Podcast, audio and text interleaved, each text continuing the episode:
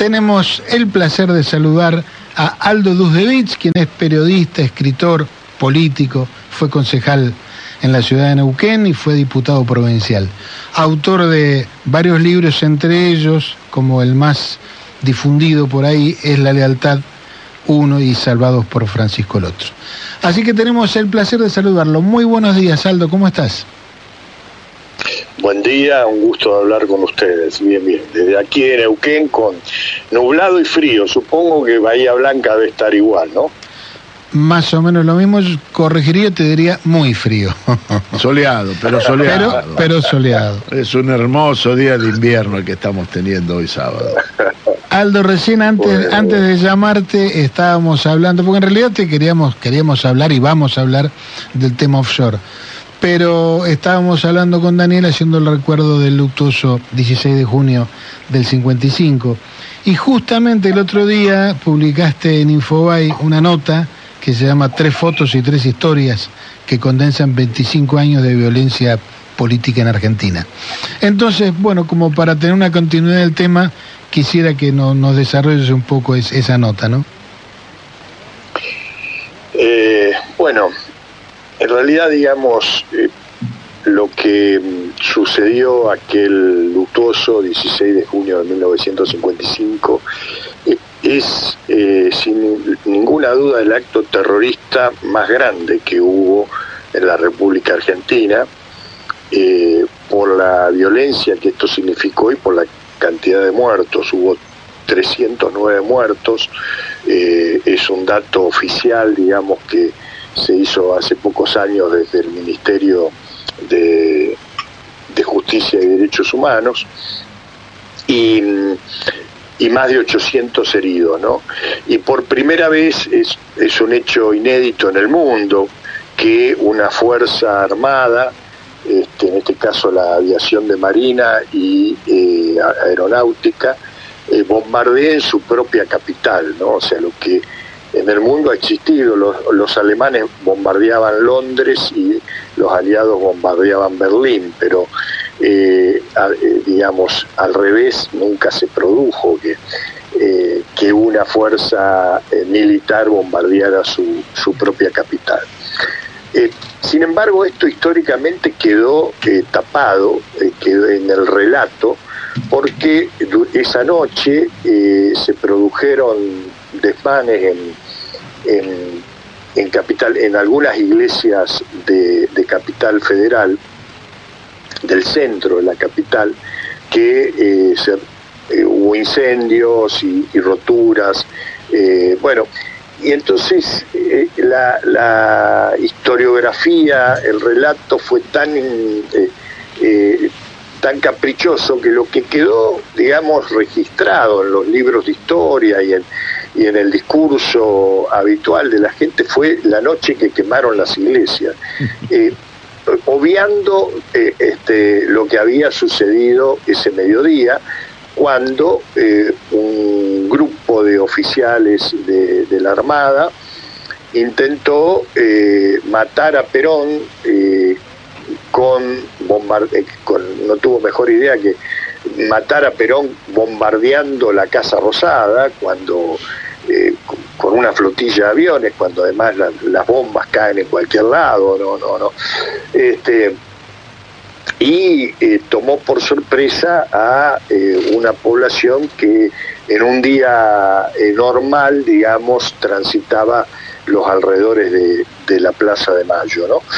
Este, bueno, yo en esa, en esa, en ese artículo lo que hice fue contar tres historias una del capitán Noriega, que es el, es el jefe de, de, la, digamos, uno de los jefes operativos de la sublevación y el que va a bordo, como artillero a bordo del primer avión y que descarga eh, las dos primeras bombas.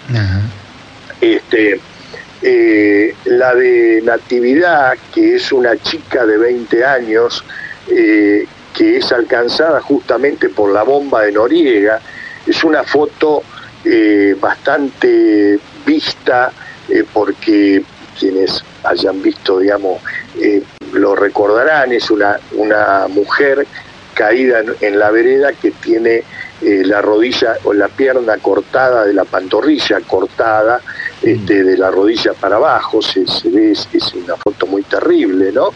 Sí, incluso Aldo te diría la expresión de la cara en esa foto, una cara que, que denota incomprensión, no entiende qué pasó, me da esa impresión. No Exactamente, porque eh, ella, esta, mujer fue, eh, pasados los años, no hace mucho, digamos, este, eh, localizada y entrevistada, y ella cuenta que en realidad, digamos, estaba yendo a el Ministerio de Trabajo, que estaba ahí cerca, a anotarse para conseguir un trabajo de este, empleada doméstica o sea, y se había bajado del subte y lo que ella dice, yo sabía que iban a pasar, había escuchado que iban a pasar aviones a hacer un, un desfile, qué sé yo, suponía, no sé, que iban a tirar flores. Hmm.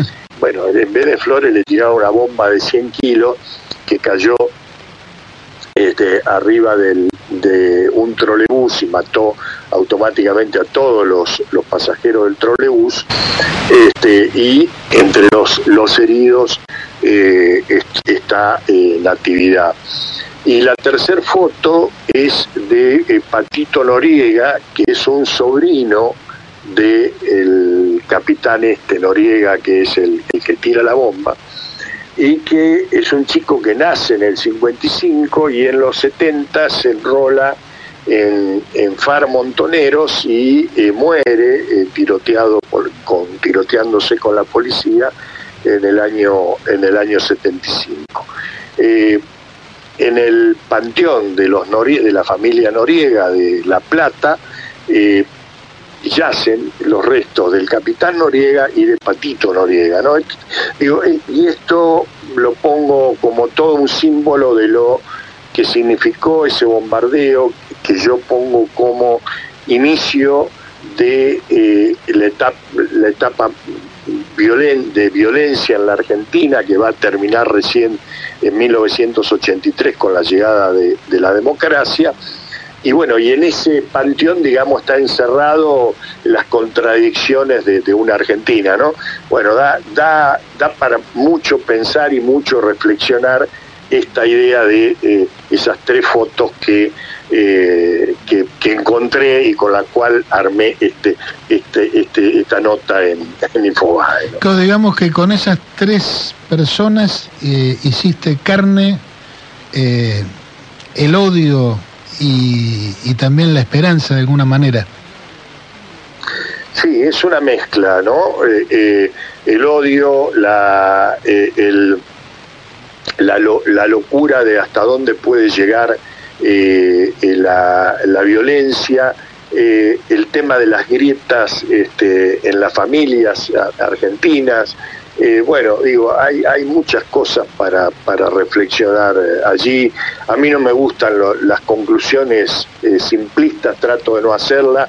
La historia no es binaria, no hay buenos y malos. Este, ese es un cuento, digamos, que sirve para mi nieta que tiene 6, 7 años y, si le tengo que explicar de los españoles y los criollos, le tengo que decir que los buenos eran los españoles y los malos eran los criollos, pero digo, este, ay, San Martín estaba viviendo, San Martín hablaba en gallego porque estaba llegando de España y había sido combatiente del ejército español, ¿no? Bueno, digo, estas cosas que eh, no, que en la historia no, no son tan simples eh, como la vida y como la historia, como la política eh, de ayer y de hoy y de mañana tampoco es tan binaria, blanco y negro, buenos y malos, eh, esto es lo que intento siempre reflejar en, estas notas sobre la historia que escribo, ¿no? Sí, por supuesto. Eh, es, mucho, es mucho más complejo, es mucho más complejo que eso. Y decirle a la nieta Aldo que, que, General San Martín está bajo las órdenes de un general inglés y la complicas más, pobre. Claro, pero lo que es cierto, bueno, que alguna vez los argentinos tenemos que plantearnos seriamente, eh, revisar nuestro pasado, reflexionar eh, y no embanderarnos en, en alternativas simplistas, como decís vos. Y dentro de esas alternativas simplistas tenemos la otra contradicción que es mucho más actual, que es ambientalismo bueno, industrialismo malo o petróleo malo y ballenas buenas, ¿no? Bueno, por ahí viene la... Exactamente, ¿no? cómo saltamos de una cosa, cómo saltamos de una cosa a la otra. A veces eh, este, me dicen, pero vos, ¿cómo que, ¿por qué estás hablando de, energía ahora, del offshore? Bueno, ya claro, eh, yo vivo en Neuquén, eh, aquí en Neuquén, y he hecho política toda la vida aquí en Neuquén, y aquí en Neuquén los que hacemos política, si no hablamos de gas, petróleo, energía hidroeléctrica, incluso energía nuclear, porque tenemos la planta agua pesada, eh, no podemos hablar de nada. Todo, todo lo que sucede en esta provincia eh, sucede alrededor de la energía. Por lo tanto, entre comillas, somos especial quienes militamos políticamente acá. Eh, este, siempre estamos muy metidos en el tema energético independientemente de que yo toda la vida, digamos, eh, sin ser ingeniero, eh, seguí eh, muy de cerca y, estuve muy involucrado en todos los temas energéticos de la provincia y por ende de la nación. ¿no? Y nos hemos peleado muchas veces con Bahía Blanca.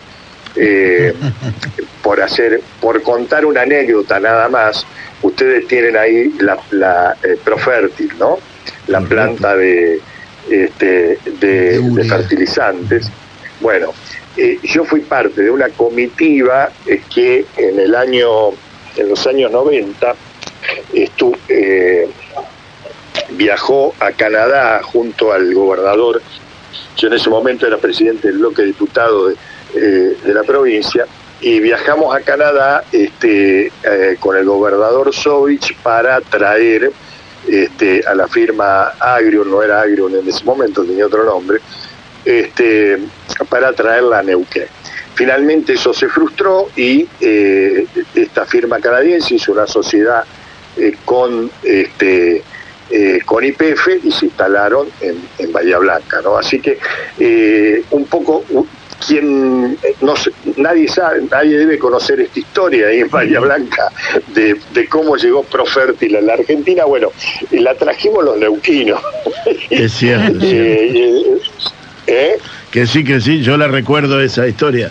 El problema, el, ah. problema que tenemos, Aldo Neuquén, yo estoy enamorado de la provincia de Neuquén, así que no, sirvo como bayense para este caso. Pero el problema que tenemos es que el ferrocarril fue destruido y no cumpliría con los estándares necesarios para que la producción, si estuviese en Neuquén, saliera por el puerto que Bahía Blanca tiene y que Neuquén no tiene. Sí, sí, pero exactamente. Yo desde los, primeros tiempos que empezamos con estas discusiones allá por los 80, siempre los, ingenieros de IPF, los, los viejos compañeros eh, dedicados a la petroquímica, siempre nos dijeron, mire muchachos, eh, una petroquímica tiene que tener un puerto al lado. En todo el mundo las petroquímicas tienen los puertos al lado, ¿no? Y bueno, esto, este, nosotros peleamos, peleamos por esto, pero yo entiendo yo entiendo también este, que eh, esto es así, ¿no? Eh, ahora el, el, GNL, este, si Dios quiere, se va a instalar en Bahía, porque hay, porque el gasoducto ya llega a Bahía, bueno, son, son estas cosas que son así. Y bueno, pasando a, lo nuevo, es eh, el gobernador Kisilov, cuando inició su mandato, una de las en, su discurso inaugural habló de que quería convertir a Buenos Aires en provincia petrolera, ¿no? Pero en ese momento lo hablaba, lo planteaba esto de provincia petrolera, por justamente por Bahía, por, por Ensenada, por todo lo que se hace en materia de este, elaboración del gas y el petróleo. Pero no estaba planteándolo en ese momento eh, como productor de petróleo. Y hoy, hoy lo que está a punto de producirse, si Dios quiere, Dios y la los geólogos y la geología no se ha equivocado, este, es que eh, Buenos Aires, la provincia de Buenos Aires, se convierta en una potencia petrolera eh, superior a Vaca Muerta, superior a Vaca Muerta. Este, ¿Y cómo es esto? Bueno, eh, la, la, exploración eh, del mar, de este, la exploración de la búsqueda de hidrocarburos en el mar, se viene haciendo desde hace, desde los años 30. En Argentina ya en el 30 IPF perforó algunos pozos en Comodoro Rivadavia en, aguas muy poco profundas, ¿no? Este, pero siempre, incluso hoy el 20% del gas que consumimos en la Argentina viene eh, de, de, explotaciones offshore que están en la zona de Santa Cruz y Tierra del Fuego, pero que están en lo que se llama aguas someras, que son menos de 90 eh, metros de profundidad. Bueno, la tecnología, recién en los años 2000 la tecnología avanzó lo suficiente para empezar a perforar pozos eh, a más de 500 y 1000 y 2000 metros de, profundidad de, agua, ¿no? Y, bueno, a partir de eso, que es una tecnología relativamente eh, nueva, pero ya madura porque hay eh, muchísimos este, pozos en el mundo produciendo de estas características, es que Brasil empezó con eso primero en el año 2006 y descubrió eh, un yacimiento que se llama el Presal, y hoy Brasil pasó de no tener petróleo a ser eh, el cuarto exportador del mundo en petróleo. Brasil está produciendo en este momento 4 millones de barriles día de petróleo, que monetizado, digamos, a 100 dólares el barril, está bien que el barril sube, baja, está a 70, 80, qué sé yo, pero bueno, digo, para dar un número fácil de hacer, Estamos hablando de 140 mil millones de dólares anuales de producción de petróleo que Brasil está obteniendo en eh, sus eh, eh, producción offshore, en esos yacimientos offshore que están en la costa aproximadamente entre 80 y 100 kilómetros de la, la costa brasileña. Bueno, alentados por esa eh, por ese ejemplo y otros ejemplos del mundo, eh, en Argentina se licitaron eh, áreas este, en, la, en la costa de la provincia de Buenos Aires, en este caso a 300 kilómetros de, de Mar del Plata, este, mar adentro, y allí en esas áreas que se llama Cuenca Argentina Norte, que van desde, digamos, desde todo el litoral marítimo hasta, hasta Bahía Blanca o más abajo. Eh, esa, esa cuenca ahora eh, en, el, en diciembre eh, ya se va a perforar el primer pozo exploratorio, ¿no? que se llama Argerich. ese primer pozo exploratorio es el que nos va a dar la suerte o verdad de si existe el petróleo o no. Eh, esto ya se, o sea, eh, eh, el petróleo en la dimensión que estamos pensando que existe. Los cálculos que hay es que ese pozo, ese yacimiento, Argerich, puede llegar a producir 200.000 barriles día. Hoy la producción argentina está cercana a los 600.000, o sea que sería un tercio prácticamente de lo que Argentina está produciendo y más o menos lo mismo de lo que está produciendo Vaca Muerta. Vaca Muerta está produciendo un poco más de eso hoy este, en materia de petróleo, no de gas. Eh, así que eh, si monetizamos ese solo yacimiento, estamos hablando de una producción de 7 mil millones de dólares al año. Ahora, los técnicos de IPF en esa sola área que tienen ellos, que se llama CAN 100, donde se va a perforar el Argerich, tienen detectado 20 yacimientos más. O sea que hay que empezar a multiplicar por 2, por 3, por 5, por 10, por 20. Y esto no es ninguna fantasía porque es lo que sucedió en Brasil. O sea, cuando llegaron a los 4 millones y este, para llegar a los 4 millones, bueno, fueron descubriendo, digamos, eh, cada vez más eh, eh, yacimientos.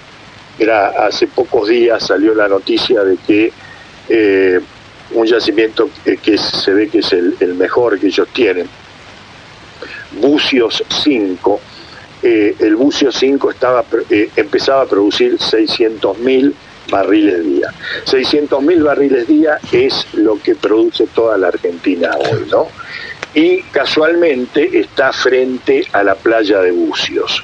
Yo estuve este verano eh, paseando en la playa de Bucios porque además fui con toda la intención de ir a Macaé y de hecho estuve eh, varios días en, Macaé, que es eh, el, el, sitio, digamos, en la ciudad donde Petrobras hizo la base del offshore, porque yo quería ir a ver ahí qué es lo que ha... Es decir, es el futuro de Mar del Plata, de, de Bahía, de, todas las ciudades costeras, lo que va a suceder con la revolución del.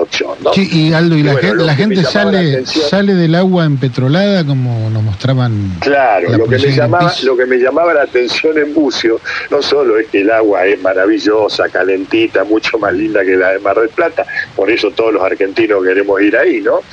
Eh, sino que lo único que, eh, que yo, y porque estaba atento, ¿no? Eh, a la mañana, tipo 10 de la mañana, se escuchaba pasar un helicóptero que a las 5 de la tarde volvía.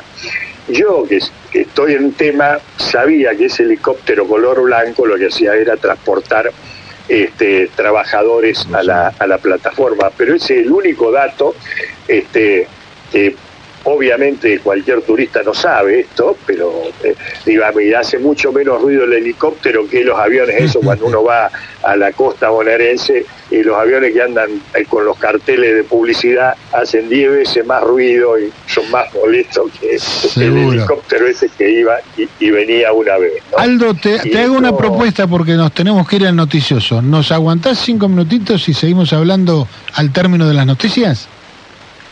Dale, dale. Te volvemos a llamar. Te volvemos a llamar, Aldo. Corta tranquilo. Un lobo marino que ruega que la sensatez vuelva a su lugar, que en vez de matarnos nos cuiden más. Voy tirando botellas al mar. Bueno, muy bien, terminando la noticia, le damos la bienvenida a Ariel Laer, quien se ha hecho cargo de la operación.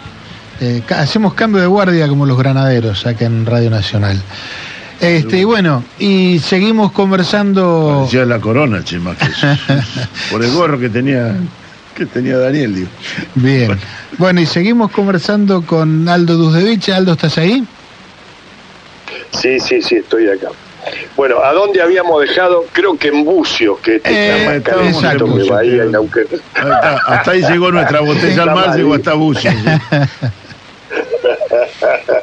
bueno, claro, y yo lo que estaba contando era eh, qué es lo que se notaba en Bucio, que había, que el pozo más importante este, en este momento del offshore brasileño es el Bucio 5, que está a 80 kilómetros de esa playa de Bucio, donde los eh, argentinos que se van a bañar allí no salen, argentinos y brasileños, que se van a bañar allí no salen empetrolados y que lo único que se, el único dato que uno tiene estando en bucio es un helicóptero que pasa a la mañana y vuelve a la tarde que traslada al personal a la, a la plataforma, ¿no?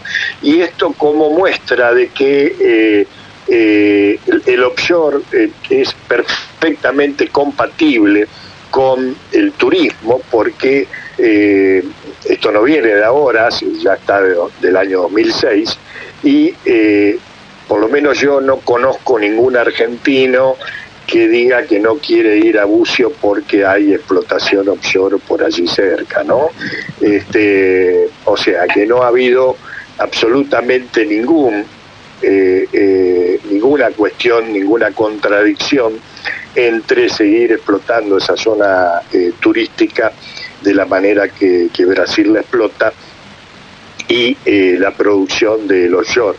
Eh, por eso que los de Mar del Plata, aunque tienen el agua un poco más fresca que la, que la de Bucio, no deberían tener inconvenientes, este, no deberían tener ningún miedo de que eh, la explotación que encima va a estar a 300 kilómetros, este, cosa imposible de que nadie pueda ver eh, desde la costa eh, de donde están las plataformas petroleras, eh, no es, es decir, es un, el mejor ejemplo de que no es contradictorio una cosa con la otra. y justamente, sí. No, Aldo, ahí, vuelvo al pozo Argerich, en, el, en la región, en el CAN 100, el pozo Argerich se empezaría a perforar en diciembre. Eh, se empezaría a perforar en diciembre. Ese pozo es exploratorio, ese pozo no va a ser de extracción. no, no, ese pozo es un pozo, eh, no, no, ese pozo es exploratorio. A ver qué tenemos. Eh, se, se, hace el pozo, este, se extraen las muestras y a partir de allí, digamos, se, se ve si efectivamente el yacimiento es eh, lo que se prevé y luego de un tiempo, digamos, van a pasar varios meses de análisis, van a seguir con los estudios, eh, se empiezan a perforar, luego se van a empezar a perforar los pozos, de los pozos de producción. Eh, la característica de esto es que no hay un oleoducto que llegue a la costa. O sea, la producción sube por cañerías hasta un barco que está una suerte de, de, eh, de, batería, digamos, aquí se llaman baterías en Neuquén, donde, donde se acumula, eh, son grandes tanques que tienen los yacimientos donde se acumula temporariamente el petróleo antes de ser despachado. Este, bueno, es una batería flotante donde se sube el petróleo, se acumula ahí, le hacen, lo, purifican, le sacan el agua salada, y eh, los barcos arriman a ese, a ese, esa plataforma anclada y se carga directamente en barcos. Yo entiendo que la mayoría de este petróleo va a ser eh, para exportación porque, eh, digamos, el mercado interno con la producción que tenemos actualmente está medianamente abastecida, ¿no? Y seguramente se podrá usar algo más de eso para el mercado interno, pero entiendo que la mayoría de esto va a ir para, para exportación. Sí, además habrá que ver el análisis de ese petróleo, si es este destilable, permítaseme el término, en las destilerías argentinas hay que ver. No, sí, sí, sí, el, petróleo, digamos, la definición, se trata de un petróleo liviano, se trata, en general hay petróleos pesados y petróleo, petróleos livianos, esto ya lo saben, este, se está hablando de que es un petróleo liviano, es, este, sí, sí, es, destilable en, cualquiera de, de, nuestras destilerías y eso no, no hay problema. Y lo que sí, digamos, es muy importante, lo que esto va a traer eh, y esto es algo que eh, yo vi en Brasil eh, este verano cuando estuve en Macaé, que no solo es para, para dar una idea del movimiento del puerto, ¿no? Yo cuando estuve en Bahía Blanca hace un tiempo atrás, estuvimos haciendo una charla en el, justamente en el puerto, invitado por, por el Subiela, que fuimos a dar una charla allí con la gente de IPF eh, sobre esto, ¿no? sobre el tema del offshore. Y así pregunté cuántos amarres tenía el puerto de Bahía Blanca. Y me dijeron que el puerto de Bahía Blanca tiene 800 amarres al año. Eh, o sea, buques que atracan para carga y descarga. Bueno, el puerto de Macaé, el puerto de Macaé tiene 400 amarres mensuales, mensuales, ¿no? Eh, claro, cuando yo le, eh, tanto al, a los jefes eh, del puerto de Bahía Blanca, los del puerto de Quequén, les digo que son 400 mensuales se agarran la cabeza y dicen, claro, esto este, es algo que impensable, ¿no? bueno, pero no solo, claro, yo estuve en el puerto de Macaé, estuvimos haciendo la recorrida en el puerto, viendo, digamos, lo que se movía en ese puerto.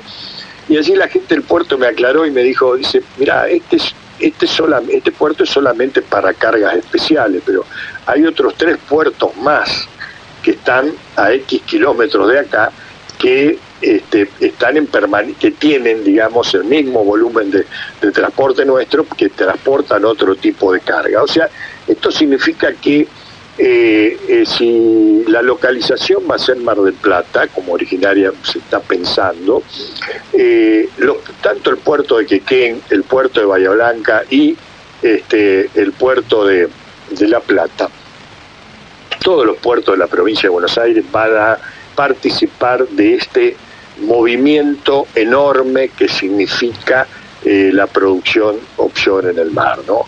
O sea, nosotros, si uno ve, si uno viene acá a Neuquén y va para la zona de Vaca Muerta, eh, lo que se va a encontrar es un, caos, un caos de camiones, camionetas, este, tráfico, todo movimiento, digamos, en, que bueno, que es el normal, es el normal de la actividad de gente que se está transportando y materiales que se transportan permanentemente desde y hacia los yacimientos, ¿no?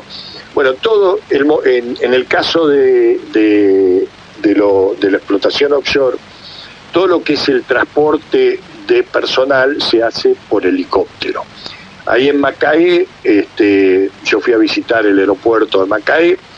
Eh, el aeropuerto de Macaé, que es un aeropuerto similar al que tiene Neuquén o, puede ser al que tiene Bahía Blanca, eh, mueve eh, mil personas, mil, mil y pico de personas día en helicóptero. ¿no? Hay 36 helicópteros de 12 y 18 pasajeros estacionados este, y que suben y bajan permanentemente, están subiendo y bajando permanentemente, transportando el personal este, a las plataformas. Todo el personal se moviliza eh, en helicóptero.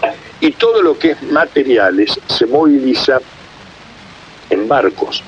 La industria naval en, en Brasil, antes del offshore, en el año 2006, tenía 3.000 operarios. Hoy tiene 82.000 operarios la industria naval. O sea, la explosión que ha sido en materia de industria naval es este, tremenda. ¿Por qué? Porque, claro, eh, se requieren todo tipo de eh, embarcaciones para transporte, para seguridad, para, digamos, todo el movimiento que se hace, eh, que produce esta, esta actividad en el mar, requiere de embarcaciones y esas embarcaciones eh, los brasileros han sido muy inteligentes porque este, lo que han hecho es que eh, desarrollar su, su, industria nacional, ¿no? Alrededor de las embarcaciones, incluso, incluso de las torres de perforación,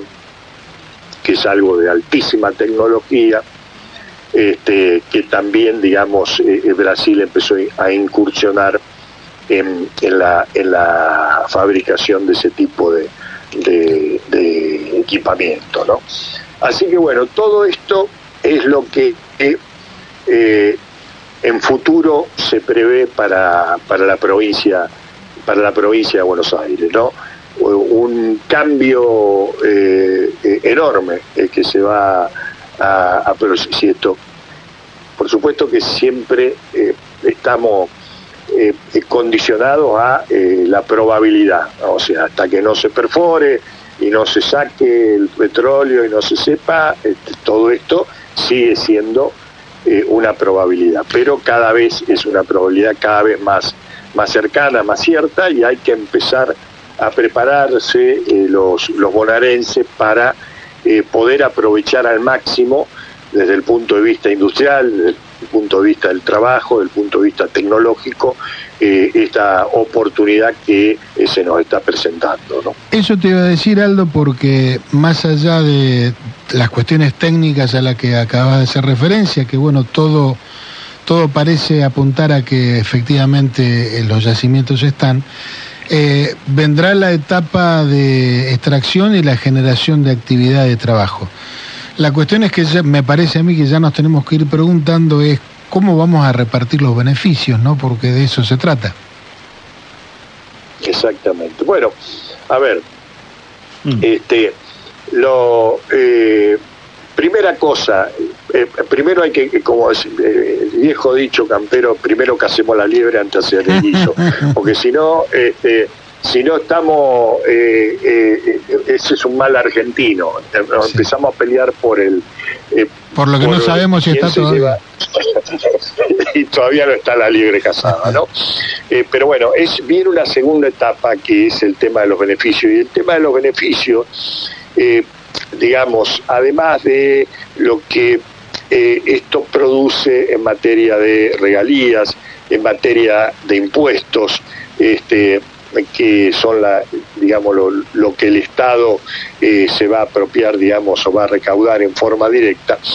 Eh, mucho más importante que eso es eh, la participación en los en el trabajo y en los insumos de, de, la producción, ¿no? O sea, porque esto son grandes movilizaciones de inversiones y esas inversiones pueden, o sea, un barco lo puede, eh, hoy, hoy yo estoy bien, voy siguiendo, eh, hay un pozo que se está haciendo así de estas características en el sur que se llama Fénix y voy siguiendo eh, por los diarios que la plataforma la están, están fabricando no sé si es, en Noruega donde, o Dinamarca, están fabricando la plataforma y están las noticias en los diarios de cómo va la fabricación de la plataforma, bla, bla, bla. Bueno, eh, este es el punto. O sea, eh, lo, lo que viene aquí, lo que viene aquí es no ponerse a decir, bueno, no, no, acá hasta que no tengamos nosotros la plataforma y no fabriquemos, no, porque nada de eso lo vamos a fabricar si, si no está, a quién vendérselo y quién lo va a utilizar. Entonces, ni bien empiece esta actividad, la industria argentina tiene que empezar a este, eh, ponerse tecnológicamente al día y tenemos que generar los mecanismos legales de proteccionismo, de proteccionismo, que son las cosas que hizo Brasil, para que nuestra industria empiece efectivamente a participar de estas actividades. Si no, lo que resulta es que, bueno, para IPF y tanto para cualquier empresa eh, de afuera como para la misma IPF le resulta mucho más simple es comprar un repuesto o la maquinaria eh, a, a China o este, a Japón o al productor o a Dinamarca, al, que le está haciendo y la fabrica y la compra y la trae. Eso Sin complicarse la vida. Eh, no complicarse la vida. Entonces, eh, esto, eh, digo, y, lo digo porque lo, nosotros lo vivimos y vemos y peleamos con, con, la gente de IPF por estos temas. No solo lo hacen las privadas, sino que lo hace la propia empresa nacional. Entonces, aquí viene digamos, el, próximo paso es empezar a debatir y a pensar este tipo de cuestiones. ¿Cómo, desde el lado de los trabajadores, cómo vamos a preparar nuestra fuerza laboral, ir preparando nuestra fuerza laboral para que no haya que traer gente de afuera? Mira, acá tenemos, hay un dato en Neuquén que eh, mensualmente vienen 500 extranjeros a, a Neuquén y muchos de ellos, la gran mayoría, vienen a trabajar en la industria del petróleo. ¿Por qué? Porque, y, a veces, o sea, y hay desocupados en Neuquén eh, y eh, las empresas no encuentran trabajadores. Entonces uno dice, ¿cómo? Pero si hay desocupación y vos haces una búsqueda de trabajo, no encontrás trabajadores, claro, eh, porque no cualquiera. Con la calificación que se necesita. Con la calificación técnica que requiere, que requiere este tipo de industria. Entonces, este, estas cosas son las que eh, tenemos que anticiparnos y a partir del año que viene eh, hay que empezar a trabajar en este tipo de ideas y, ir llevándolas a la práctica. Eh, la, producción no va a ser la semana que viene. Este primer proyecto, este primer yacimiento, con suerte va a empezar a producir luego de, o sea, luego del, del pozo va a llevar 3, 4 años para su puesta en producción plena. O sea que en realidad tenemos cuatro años para este, trabajar sobre todo, sobre todo este tipo de cosas. Son proyectos eh, de, maduración de, mediano y largo plazo. Yo siempre doy el ejemplo de vaca, muerta. Eh, Vaca Muerta empezó este, eh, cuando eh, se estatizó IPF en 2013 y el, entonces eh, CEO de IPF que había puesto Cristina dijo, ¿por qué no hacemos un convenio con Chevron y traemos esta nueva tecnología que es el fracking a la Argentina? Algo que no estaba en la Argentina, que en Estados Unidos hacía pocos años que se recién se empezaba a, utilizar, ¿no? Y para eso hubo que hacer un acuerdo, un acuerdo con Chevron porque IPF no tenía la tecnología para hacerlo, como IPF no tiene tecnología hoy para hacer eh, exploración y producción de, de offshore de, alta profundidad, ¿no?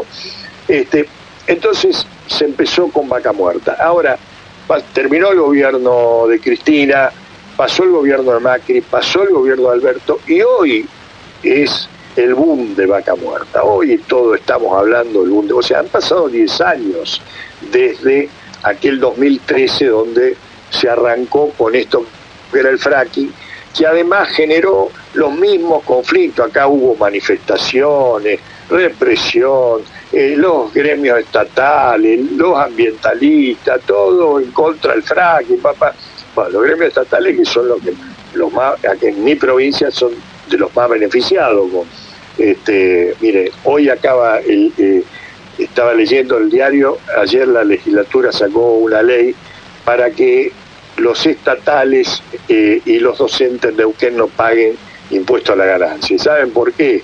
Porque eh, en Neuquén hay 8.000 eh, docentes de primaria que pagan impuesto a la ganancia. Ahora, para pagar impuesto a la ganancia acá hay que ganar más de 570 mil pesos. O sea, este, en realidad, digamos, el problema no es los bajos sueldos de los estatales en Neuquén, sino el problema ya pasó a ser eh, los buenos sueldos que los estatales en Neuquén tienen, producto de las regalías que se reciben eh, justamente por vaca muerta, aquello que eh, los mismos, estos mismos muchachos tuvieron haciendo este, oposición para que en la legislatura, para que en ese momento eh, se produjera, se empezara con este emprendimiento, ¿no? Este, entonces digo, este, e, esta, e, este tipo de producción son producciones, son proyectos de mediano y largo plazo que van requieren, eh, eh, digamos, un lapso de maduración eh, qué es lo que va a pasar con el offshore, así que hay tiempo para que los bayenses, los, de, los de Necochea, los de Mar del Plata, los de toda la provincia de Buenos Aires se pongan las pilas y empiecen a ver de qué manera se participa activamente en una industria que va a ser este, un boom dentro de muy pocos años en la, en, la, en la provincia de Buenos Aires. Bueno, sin, sin ninguna duda, Aldo. Bueno, por ahora te agradecemos infinitamente este rato, este largo rato que nos has regalado. Este, bueno, y con la promesa de ponernos las pilas, de seguir pensando y cada tanto llamarte para preguntarte cosas. Te mandamos un gran abrazo, Aldo. Eh, muchas gracias por, por el espacio y, y un abrazo para todos y un saludo para, para la gente de Bahía que, escucha la radio. Muchísimas gracias. Muy buenas, Aldo, muchas gracias. Bueno, era Aldo Duzdevic, periodista, escritor, político, con una visión eh, totalmente integradora de la cuestión del offshore.